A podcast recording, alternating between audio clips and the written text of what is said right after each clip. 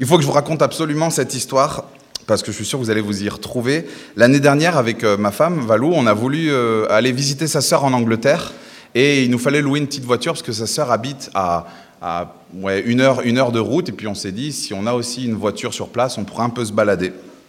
Donc, euh, comme tout le monde, on va en ligne et on cherche l'offre la, plus alléchante. Et là, on découvre un super bon plan, 50 euros les trois jours de location de la voiture on, est un peu sceptique, on continue, on va jusqu'au bout du, procédé, on valide toutes les étapes, on coche un peu tout ce qu'il y a à cocher. Et c'était bien ça, 50 euros les trois jours, on book, on paye, on s'envole. Et on arrive sur place, déjà, première surprise, l'agence n'était pas à l'aéroport, mais assez loin, paumé à l'arrière d'un hôtel. Limite, on était dans la, dans, la, ouais, la blanche, comment on dit, la, la blanchisserie de, de, l'hôtel, là où ils faisaient le linge. Il y avait juste un comptoir, quelques personnes. Et là, c'est la dégringolade. Euh, on nous demande 50 euros de plus parce qu'il fallait la rendre, la voiture, dans un autre aéroport. On ne le savait pas. On nous dit que l'assurance qu'on a pris en ligne n'était pas suffisante, il fallait encore rajouter quelques dizaines d'euros. Une taxe parce que j'avais que le permis français et qu'on était en Angleterre. Euh, et puis une embrouille encore avec le, le, plein. Il y avait une histoire sur le plein, on vous le fait, c'est pas à vous de le faire, mais on le fait à une pompe qui coûte 10 euh, 000 euros euh, le litre. Donc il y avait encore 50 euros, je sais plus pour. Enfin, c'était l'horreur. On était loin de, de l'aéroport, on était à pied. On, on, avait envie de profiter de la famille. On croit en plus que Dieu est souverain. On s'est dit, allez, on y va. Bilan 300 euros. 300 euros les trois jours de location. On, aurait dû regarder s'il n'y avait pas une voiture à ce prix-là. On y était presque.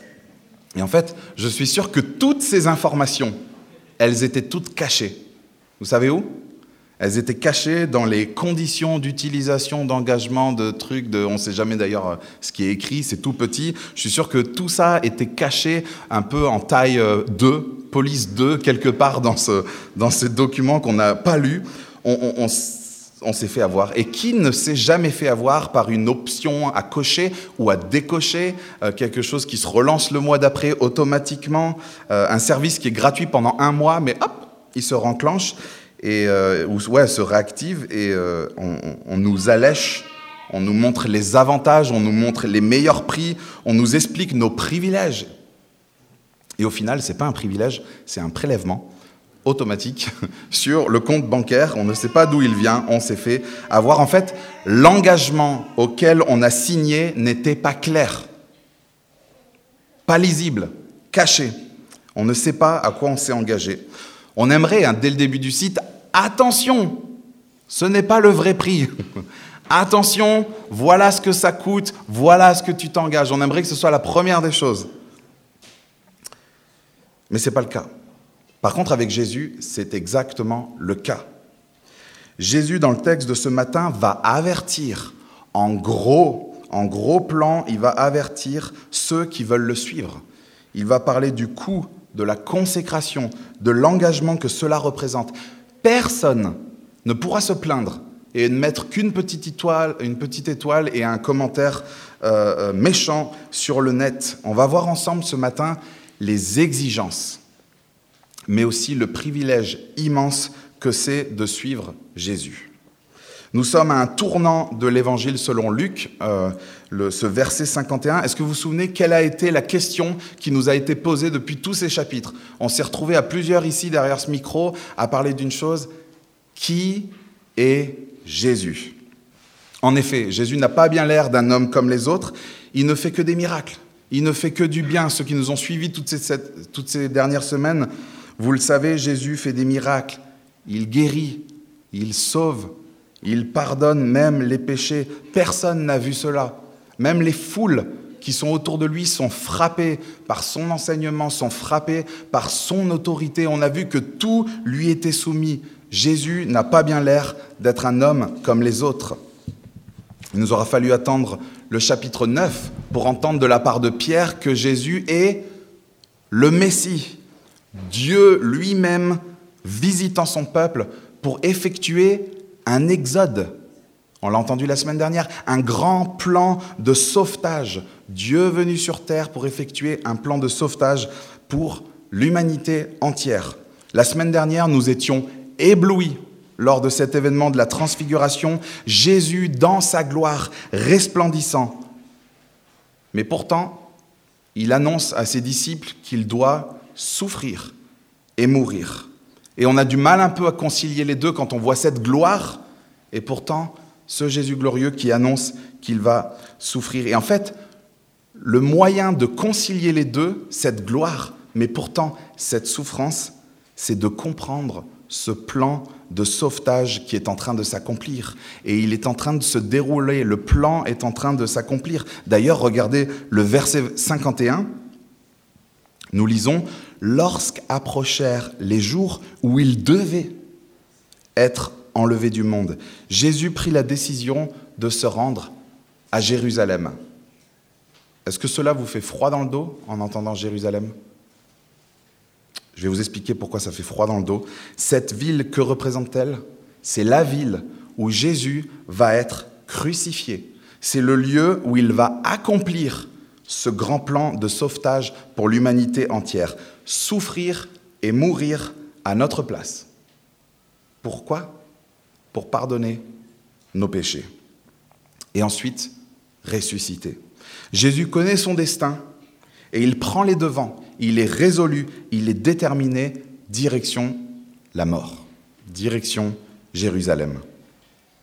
Nous sommes donc dans les starting blocks, c'est le départ, et regardez comment démarre ce voyage, verset 52. Il envoya devant lui des messagers qui se mirent en route et entrèrent dans un village samaritain pour lui préparer un logement. Mais on refusa de l'accueillir parce qu'il se dirigeait vers Jérusalem. Voyant cela, ses disciples Jacques et Jean dirent, Seigneur, veux-tu que nous ordonnions au feu de descendre du ciel et de les consumer? Jésus se tourna vers eux et leur adressa des reproches. Tout comme le début de son ministère en Galilée, ce départ de voyage commence par le rejet. Voilà le chemin que Jésus va emprunter de façon déterminée, un chemin difficile sur lequel ceux qui veulent le suivre doivent aussi s'engager. Jésus ne recherche pas des super zélés qui partent au quart de tour, ni des ambitieux d'un moment, mais des disciples qui s'engagent totalement toute leur vie et qui le suivent, des disciples qui encaissent le rejet, plutôt que de vouloir faire justice eux-mêmes. Ce n'est pas l'heure du jugement, les amis. C'est l'heure d'aller jusqu'à la mort et d'aller jusqu'à Jérusalem. Est-ce que nous voulons être à l'auteur à la hauteur de cet appel glorieux? Voulons-nous être à la hauteur de ce glorieux Jésus que nous avons vu la semaine dernière? Est-ce que nous voulons vraiment le suivre? Dans les versets 57 à 62, nous allons pouvoir nous examiner ensemble. Je l'ai fait à la maison et je vous propose de le faire avec moi.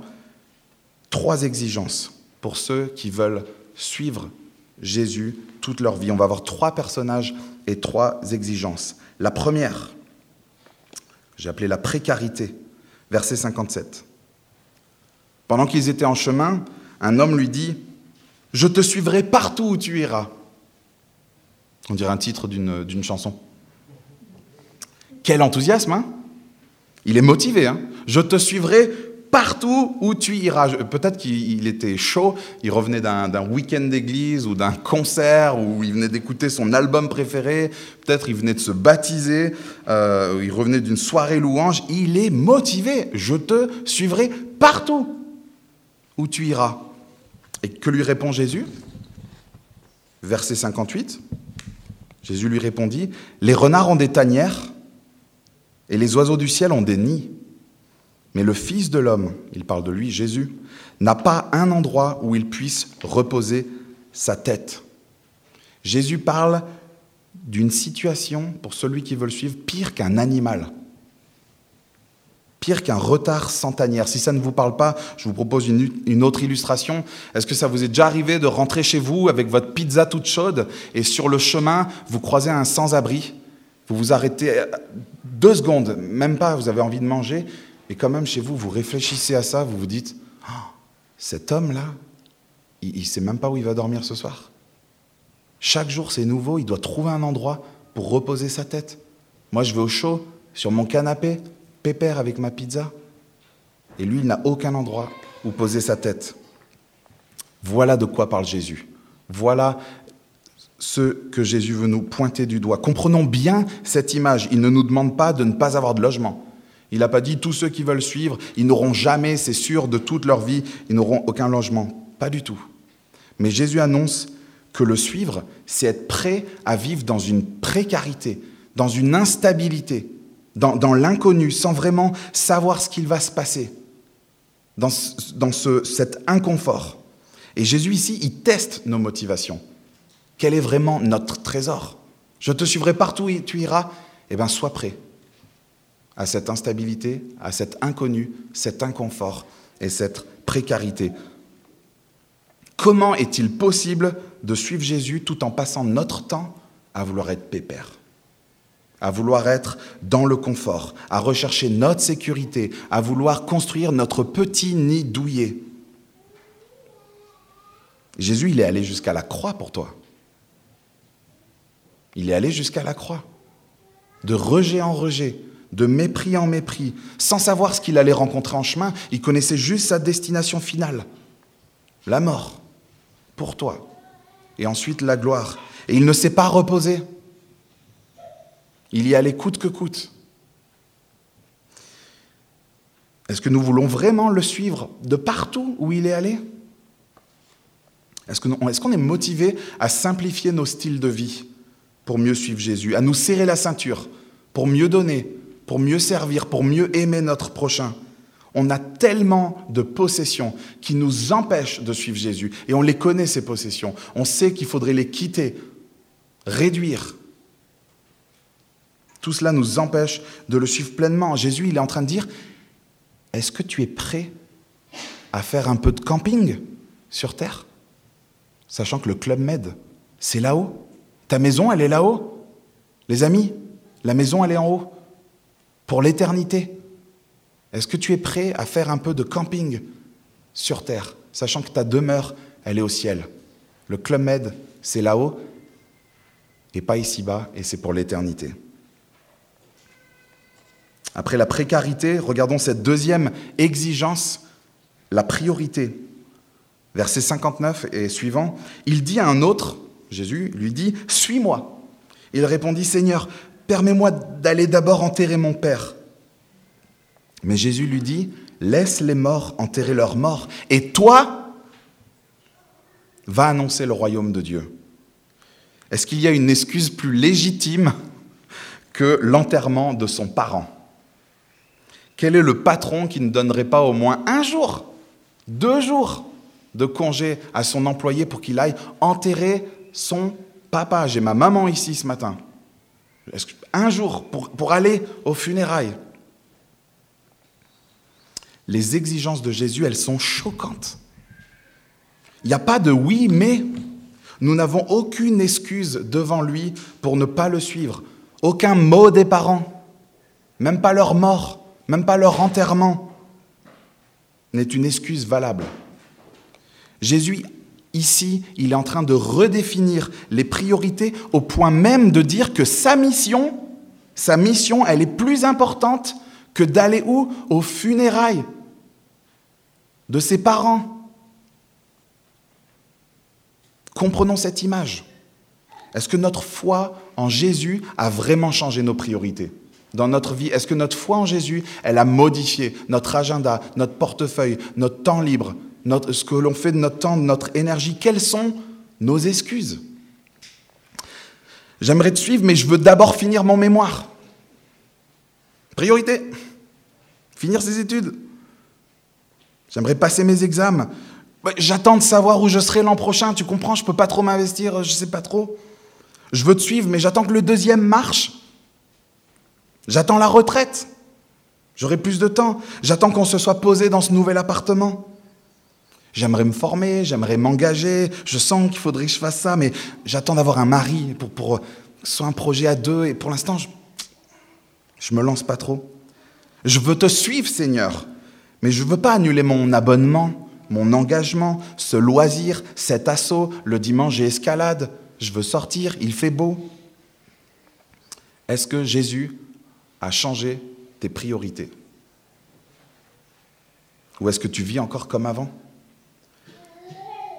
Laisse les morts enterrer leurs morts, et toi, va annoncer le royaume de Dieu. Ce que Jésus pointe du doigt ici, attention, il ne dit pas de négliger sa famille. Il ne dit pas qu'elle a aucune importance. Là n'est pas son propos. Il est en train de chambouler avec une phrase choc nos priorités. Et Jésus, ici, il rappelle qu'il y a plus urgent. C'est juste qu'il y a plus urgent que cela. Il est en train de dire à ce jeune homme, laisse ces histoires de mort et toi, va annoncer la vie. Combien de temps avons-nous, allons-nous attendre? Est-ce qu'on a oublié l'urgence? L'urgence de l'annonce de son royaume et de sa bonne nouvelle. Il veut nous faire réaliser qu'il passe avant tout. Derrière quoi est-ce que tu te caches? Quelle est ton excuse en ce moment?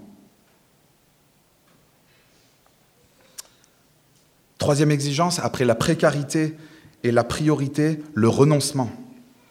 Verset 61, un autre dit, Je te suivrai Seigneur, mais permets-moi d'aller d'abord faire mes adieux à ceux de ma maison. Jésus lui répondit, Celui qui met la main à la charrue et regarde en arrière, il n'est pas fait pour le royaume de Dieu. Et là encore une fois, la demande de cet homme, elle, semble raisonnable. Mais une fois encore, Jésus, il montre et il voit le danger. Et il y va fort. Celui qui met la main à la charrue et regarde en arrière n'est pas fait pour le royaume de Dieu. Imaginez-moi euh, euh, en train de labourer la terre, j'ai ma charrue euh, manuelle. Si je cherche à, labourer la terre, mais que je regarde en arrière, qu'est-ce que je fais? Mes sillons ne vont pas être droits. Vous avez vu quand on est sur la bande de, bus en vélo et qu'on veut regarder s'il n'y a pas un bus, on ne peut pas trop regarder longtemps. Sinon, on se plante. On se plante. On ne peut pas dire oui à Jésus et en même temps regarder en arrière. Soyons déterminés avec Jésus, c'est pas je me lance et puis je, je regarde en arrière ce que je laisse. Il s'agit d'être constant. Et il est là le principe. Dire oui à Jésus, c'est forcément dire non à autre chose. Forcément. En fait, c'est un, un, grand problème de ce siècle. C'est le problème des possibilités, le problème des opportunités. On, pourrait faire tellement de choses qu'on a du mal à se poser, on a du mal à faire un choix. Parce que quand on fait un choix, on sait qu'on est en train de fermer la porte à d'autres choses. Et on veut maintenir tout ouvert, comme des onglets sur un ordinateur. On veut tous les avoir ouverts, comme ça on peut cliquer et revenir dessus. On veut tout garder sur le coude, sous le coude. On aimerait vivre deux vies en même temps. Vous savez quelle vie Moi, il m'est arrivé un, un, moment fort. Ceux qui me connaissent, je leur avais confessé.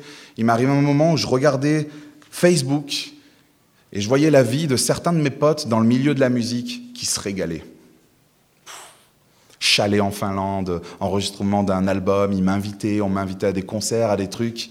Et je les voyais profiter, se retrouver. David, tu nous manques. En ce moment, on est en train de visiter tel truc, tel machin. On fait ça, viens, on fait de la zik. Pourquoi tu, ne fais plus de zik? Ça fait mal, hein? Moi, j'en ai pleuré. J'ai eu des pensées qui n'étaient pas du tout conformes avec la Bible. Je me disais, c'est, je suis en train de passer à côté d'une vie cool, non? Mais c'est Jésus la vie. Il est le chemin, il est la vérité et il est la vie. Vive pour lui ou vive pour nous. On a envie de poursuivre les deux. On veut vivre cette vie qu'il y a sur Facebook de tous nos potes qui voyagent, qui sont partout, qui font plein de projets, qui lancent plein de trucs, qui s'investissent de partout. Et en même temps, on veut suivre Jésus. Et j'ai même pas besoin de vous donner des exemples parce qu'en ce moment dans vos vies, il y a des choses qui font compétition avec Jésus. Il y a une bataille.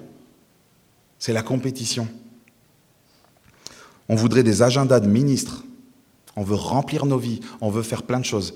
Mais Jésus ne nous demande pas d'avoir des agendas de ministres, mais des agendas d'ambassadeurs. Des gens qui le représentent. Des gens qui parlent de lui, qui se donnent pour lui. L'avertissement est cash.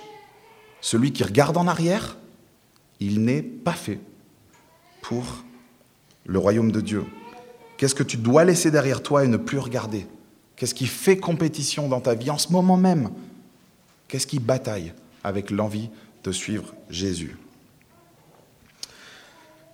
Jésus n'est pas tordu. Hein il ne manipule pas, il ne manipule personne, il ne vend pas du rêve, puis ensuite il cache tout le reste dans les conditions d'utilisation et d'engagement. Il ne cherche pas les chiffres, Il ne cherche pas les foules. Il ne cherche pas des adeptes, vous savez, en, les caressant dans le sens du poil, en leur vendant une prospérité matérielle. Pas du tout. Il cherche de vrais disciples qui sont prêts à vivre dans la précarité, qui sont prêts à faire de l'annonce de sa bonne nouvelle leur priorité. Des personnes qui sont déterminées à renoncer à elles-mêmes. Personne ne pourra se présenter devant Dieu et dire Je savais pas, moi je, pensais que la vie chrétienne c'était juste euh, le prochain, enfin, les, les valeurs, tout ça là. Personne ne pourra dire quoi que ce soit devant Dieu.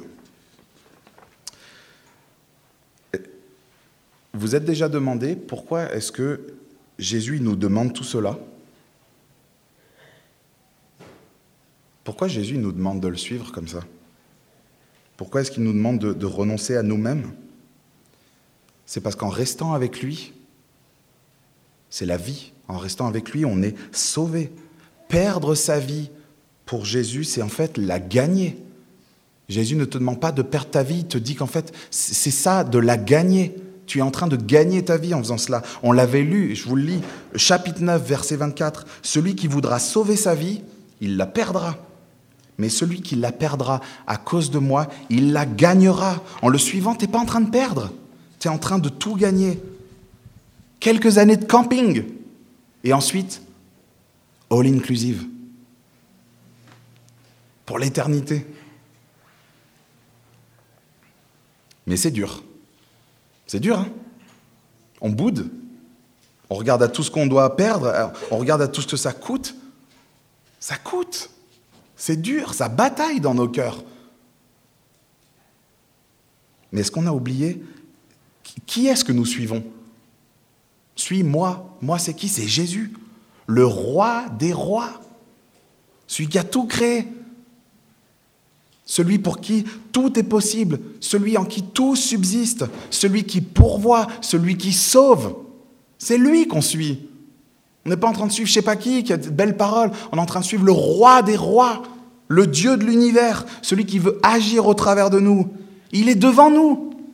Il est devant, il marche. Il prépare tout, il fait tout. Est-ce qu'on a oublié l'immense privilège que c'est de marcher derrière ce roi des rois, de marcher à sa suite, de le suivre? Est-ce qu'on a oublié le privilège que c'est de le connaître, d'être en mission pour lui? Après les exigences, j'aimerais qu'on regarde maintenant ces privilèges-là. Le premier privilège, il est sous nos yeux, être son ouvrier.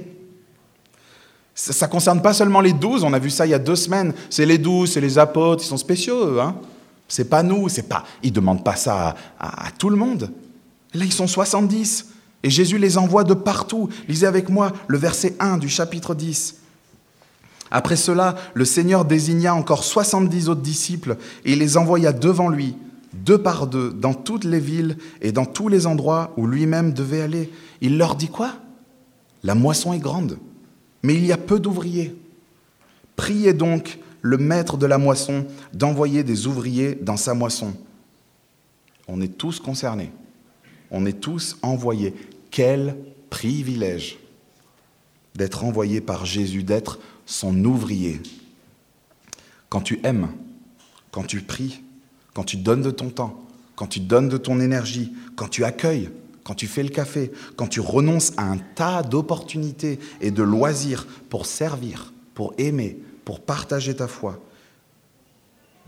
Tu n'es pas en train, quand tu fais ça, de travailler dans le petit jardin d'un président, tu es en train de travailler dans la moisson du grand roi. vous avez vu, Jésus, il ne dit pas euh, la moisson est grande, mais il y a peu de locaux sur Toulouse. Il ne dit pas la moisson est grande, mais il n'y a pas d'argent.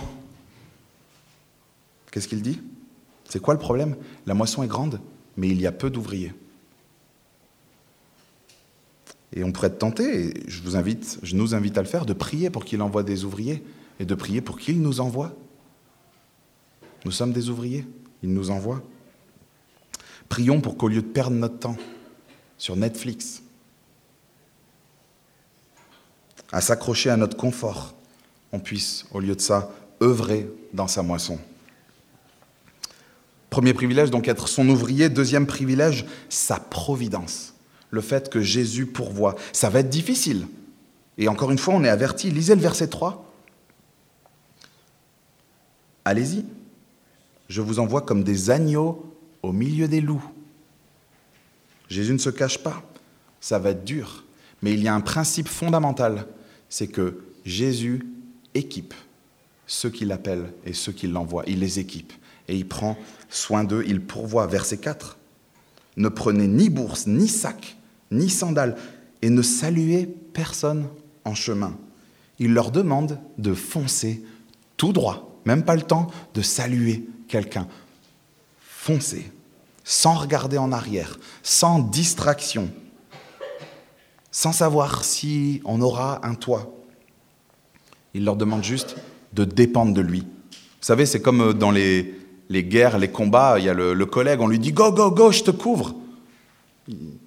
T'es sûr? On est couvert par le roi des rois. Et il nous dit Go. Verset 5 Dans toute maison où vous entrerez, dites d'abord que la paix soit sur cette maison. Et s'il se trouve là un homme de paix, votre paix reposera sur lui. Sinon, elle reviendra sur vous. Restez dans cette maison, mangez et buvez ce qu'on vous donnera, car l'ouvrier mérite son salaire. N'allez pas de maison en maison. Dans toute ville où vous entrerez et où l'on vous accueillera, mangez ce que l'on vous offrira. Guérissez les malades qui s'y trouveront et dites-leur, le royaume de Dieu s'est approché de vous. Jésus a tout prévu et il nous prévient. Il y aura de l'accueil, il y aura du refus. Concentrons-nous sur notre mission. Posons-nous. Ne papillonnons pas à gauche, à droite, de maison en maison, de projet en projet. Il y a peut-être tel truc, telle église, tel machin qui, qui serait mieux. Ne cherchons pas la planque. Ne cherchons pas le confort. Ne nous affolons pas. Concentrons-nous sur notre tâche. Là où on nous reçoit, restons. Et là où on ne reçoit pas, qu'est-ce qu'on doit faire? Il y a deux méthodes. Il y a la méthode Jacques et Jean. La méthode Jacques et Jean, c'est de vouloir faire justice soi-même. Il y a la méthode Jésus, qui est, quand on ne nous reçoit pas, de ne pas traîner, de ne pas insister, mais de partir et de le laisser faire. C'est lui le juge. C'est lui qui est juste. C'était le deuxième privilège. Et il y en a un troisième qu'on oublie souvent, c'est que celui qui ne rejette pas Jésus, mais qui croit en lui, il ne connaîtra pas son jugement. C'est un privilège de ne pas connaître le jugement de Dieu. En effet, il y a des conséquences à ne pas se positionner. Il y a des conséquences à rejeter Jésus. Il est question de vie ou de mort. Et vous savez, c'est pas comme avec Rome. Tous les chemins ne mènent pas à Dieu. Verset 16. Celui qui vous écoute m'écoute. Celui qui vous rejette me rejette. Et celui qui me rejette, il rejette celui qui m'a envoyé. Rejeter Jésus, c'est rejeter Dieu. Et en fait, dans ces versets 12 à 16, euh, il nous parle de son jugement, en annonçant que les villes où il est passé, les villes où il a fait des miracles, elles recevront un jugement plus sévère. Plus sévère même que certaines villes de l'Ancien Testament, ceux qui connaissent un petit peu cette ville de Sodome. Son jugement sera plus sévère pour ceux qui auront été exposés à la vérité, pour ceux qui auront entendu parler de lui, plus sévère que le jugement qu'a connu Sodome, la ville la plus injuste, abjecte, vicieuse de l'Ancien Testament, qui est devenue un symbole. Verset 12. Je vous dis que ce jour-là, Sodome sera traité moins sévèrement que cette ville-là.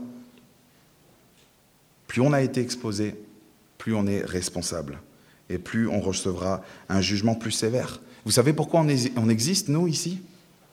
On existe pour vous annoncer que Jésus n'est pas un simple homme, un philosophe ou autre. Ce n'est pas un ensemble de valeurs. Jésus, ce n'est pas fais pas ci, fais pas ça, mais un grand roi, plein de grâce, plein de compassion, qui t'aime et qui veut te sauver et qui veut que tu évites, par sa grâce, son juste jugement. Et par amour, nous annonçons cela et nous voulons aussi vous avertir, je veux t'avertir que ce jugement est vrai et il est pour ceux qui rejettent Jésus-Christ. Quel privilège hein, de placer sa confiance en lui, d'accepter son pardon et d'éviter ce jugement, être son ouvrier dans sa moisson, envoyé, équipé par lui, sauvé de son jugement. Quel privilège, quelle joie immense. Et j'aimerais finir avec cette joie. Vous avez vu l'effet de l'obéissance? L'effet de l'obéissance des disciples qui se sont engagés, qui sont partis en mission pour lui, c'est ce dernier privilège, la joie du salut. Verset 17. Les 70 revinrent tout joyeux et dirent, Seigneur, même les démons nous sont soumis en ton nom. Les disciples sont heureux. Jésus il vient d'agir au travers d'eux en ton nom. Ils ont pu voir des miracles, ils ont pu voir des guérisons, ils ont même vu des exorcismes. Vous la connaissez, cette joie, cette excitation, être dans la volonté de Dieu, voir Dieu agir. Comparez cette joie avec la joie que nous proposent nos loisirs et ce monde, la joie de voir quelqu'un transformé par Dieu, la, joie de voir un couple, une situation, des personnes littéralement changées, transformées. C'est ce qui me remplit le, cœur le plus de joie. Et si vous, la connaissez, cette joie, elle vaut mieux que tout. Et cette joie-là, c'est notre désir.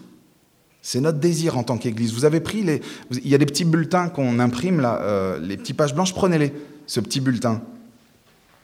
Est-ce que vous avez déjà vu la raison déjà lu la raison de notre existence? Notre désir est de rendre gloire à Dieu en permettant au plus grand nombre de connaître Jésus-Christ, la puissance de son évangile et la joie, la joie d'une vie transformée. Vous avez vu comment est-ce que Jésus, lui, il répond à cette joie Verset 18. Comment est-ce qu'il répond à la, comment il réagit à la joie des disciples? Il leur dit, Jésus leur dit, je regardais Satan tomber du ciel comme un éclair. Voici, je vous ai donné le pouvoir de marcher sur les serpents et les scorpions et sur toute la puissance de l'ennemi, et rien ne pourra vous nuire. Jésus leur annonce qu'il y, a bien plus grand que des esprits qui leur sont soumis que des démons qui sortent. Il y a bien plus grand que cela. C'est Satan lui-même qui est en train de tomber. Jésus s'en va vers la croix et il voit Satan tomber. Il voit son message être annoncé. Il y a bien plus grand que des esprits qui sont soumis. Satan qui tombe. Rien ne pourra leur nuire. Même pas Satan. Même pas sa puissance. Ni les serpents, ni les scorpions. L'image est forte. Avec Jésus, on est inébranlable. Rien ne pourra te nuire. Et on se dit, voilà la plus grande des joies, hein. servir, c'est la plus grande des joies. Non, faux. Il y a une joie encore plus grande. Est-ce que tu sais de quoi tu peux te réjouir chaque matin Chaque matin en te levant, assis-toi sur le rebord de ton lit? Tu sais de quelle joie tu peux te réjouir? Peu importe ta situation, peu importe tes circonstances, peu importe ta santé, peu importe ton service dans l'Église, peu importe tes réussites, tes échecs, que tu sois accepté au boulot ou pas, rejeté, de quoi est-ce que tu peux te réjouir indépendamment de tes œuvres, indépendamment du service? Verset 18. Cependant, ne vous réjouissez pas de ce que les esprits vous sont soumis, mais réjouissez-vous de ce que vos noms sont inscrits dans le ciel. Sur quoi se fonde et, repose notre plus grande joie, qui ne dépend pas de nos œuvres, sur le fait que Dieu nous a sauvés. Ton nom, il est déjà inscrit dans le ciel. C'est fou. Verset 21. À ce moment même, Jésus fut rempli de joie par le Saint-Esprit et il dit, je te suis reconnaissant, Père, Seigneur du ciel et de la terre, de ce que tu as caché ces choses aux sages et aux intelligents et les as révélées aux enfants. Oui, Père, je te suis reconnaissant car c'est ce que tu as voulu. Qu'est-ce qui remplit Jésus de joie que l'entrée dans le royaume de Dieu, que l'accès à Dieu soit pour tout le monde, ne soit pas réservé à des, VIP, des hauts placés, des méritants, des fortunés, des QI élevés. Ce n'est pas la sagesse ou l'intelligence qui donne accès à tout ça. Tout cela était caché. Et Jésus le révèle à ceux qui sont petits, on en a beaucoup parlé, à ceux qui sont comme des enfants, qui reconnaissent leur besoin d'un sauveur, ceux qui s'humilient. C'est à ces personnes-là que Jésus révèle le Père. C'est lui qui choisit. Verset 22. Mon Père m'a tout donné. Et personne ne sait qui est le Fils si ce n'est le Père, ni qui est le Père si ce n'est le Fils et qui d'autre? Celui à qui le Fils veut le révéler. Tu n'as rien fait. Jésus t'a révélé qui était le Père. Ton nom est inscrit dans le ciel. Quel privilège Regardez même ce qu'il dit à ses disciples, verset 23. Il se tourna vers les disciples et leur dit en privé, Heureux, heureux les yeux qui voient ce que vous voyez. En effet, je vous le dis, beaucoup de prophètes et de rois ont désiré voir ce que vous voyez et ne l'ont pas vu, entendre ce que vous entendez et ne l'ont pas entendu. Tu as déjà médité là-dessus? Ta position, ce matin, si tu crois en Jésus, elle est plus privilégiée qu'Abraham. Abraham, tu connais? Élie, Moïse, qui parlait avec Dieu sur la montagne. Ta position est plus privilégiée que celle du roi David. Tous ces rois, tous ces prophètes, ils ont désiré, on discuterait avec eux, on leur dirait ce qu'on vit, on leur dirait, tu, sais que nous, on a libre accès à Dieu, tu sais que nous, on, lui parle, on a sa parole, on a tout. Ils, ils hallucineraient. On est plus privilégié que toutes ces personnes. Le plus petit dans le royaume de Dieu est plus grand que le plus grand des prophètes de l'Ancien Testament. Noémie, tu es plus grande qu'Abraham. J'aimerais le faire avec tous vos prénoms, ceux qui ont placé leur confiance en Jésus, plus grand. Un privilège de folie. Plus grand que ces prophètes, plus grand que ces rois. Heureux les yeux qui voient ce que vous voyez. Alors oui, ça coûte. On est d'accord? Ça coûte, c'est exigeant de suivre Jésus. Mais quel privilège de le suivre, de le servir, mais surtout d'avoir son nom inscrit dans le ciel. Assis-toi, reste assis. Ton nom est inscrit dans le ciel.